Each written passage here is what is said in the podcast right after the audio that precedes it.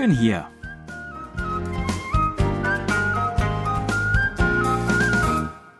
Ausflugstipps für Korea mit Jan Dirks.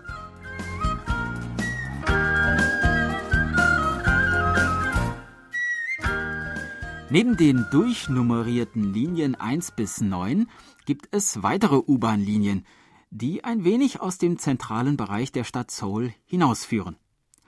Eine davon ist die Pundang-Linie, die gelbe Linie. Sie beginnt am Bahnhof Chongyangni und führt weit bis in die Provinz Gyeonggi-do hinein. Letzte Woche sind wir mit Linie 9 an den Königsgräbern Sonjeongneung vorbeigekommen. Erinnern Sie sich? Genau an dieser Station steigen wir heute in die Pundang-Linie und fahren Richtung Süden aus Seoul hinaus. Am U-Bahnhof Ime befindet sich in 15 Minuten Fußweg Entfernung das Songnam Arts Center, eröffnet im Jahr 2005.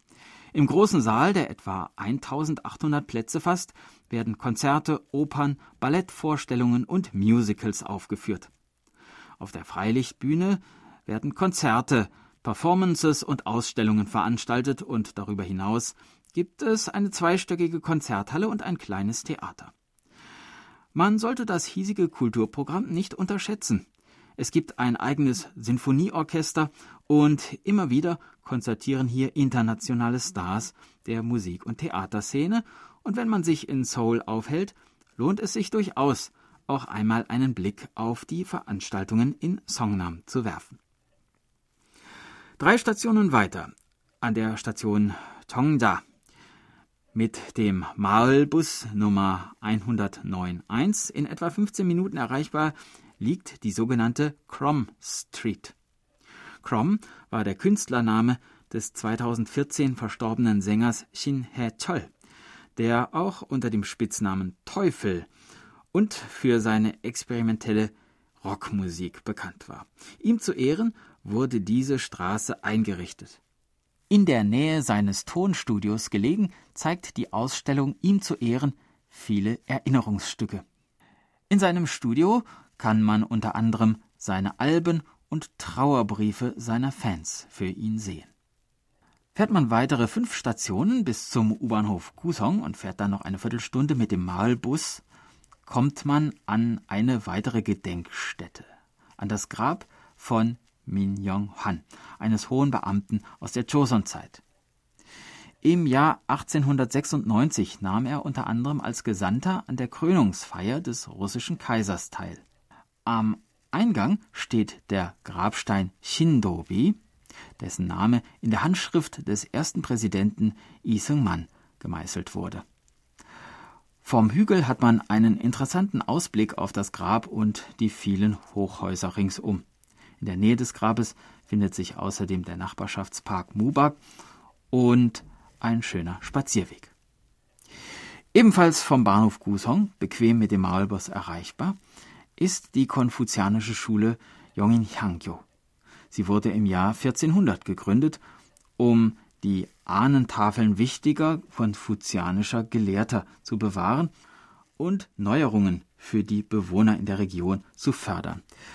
Da die Schule ihren konfuzianischen Stil aus der mittleren Joseon-Zeit gut bewahrt hat, wurde sie zum Kulturgut der Provinz Gyeonggi-do ernannt und dient derzeit als Bildungszentrum für traditionelle Sitten, chinesische Zeichen und Kalligraphie. Wer einmal ein traditionelles konfuzianisches Gedenkritual erleben möchte, ist hier am richtigen Ort. Aus der Zeit des alten Korea begeben wir uns nun in die moderne. Nur zwei Stationen weiter, am U-Bahnhof Kihyung, liegt das Namjoon Park Art Center. Wer sich ein wenig mit moderner Kunst auskennt, dem wird der Name Namjoon Paik oder auf Koreanisch Pengnamjoon sofort etwas sagen. Namjoon Paik lebte von 1932 bis 2006 war zunächst Komponist, studierte bei Stockhausen und trat mit Cage auf und wurde später zu einem weltweit anerkannten Künstler für Video- und Medienkunst und Vertreter der Fluxusbewegung. Seine Skulpturen bestehen oftmals aus unzähligen Bildschirmen, auf denen Videobänder abgespielt werden. Bei den Olympischen Sommerspielen 1988 präsentierte er unter anderem einen Medienturm aus insgesamt 1003 Fernsehapparaten. Der sicher nicht ganz unironische Titel dieses Werks The More the Better. Das Namjoon Pike Art Center, das 2008, also zwei Jahre nach dem Tod des Künstlers veröffentlicht wurde, ist dessen Lebenswerk gewidmet. Viele Werke Namjoon Pikes sind hier zu sehen und auch die außergewöhnliche Fassade des Gebäudes, die aus mehreren Schichten von Spiegeln besteht, ist durchaus interessant anzuschauen.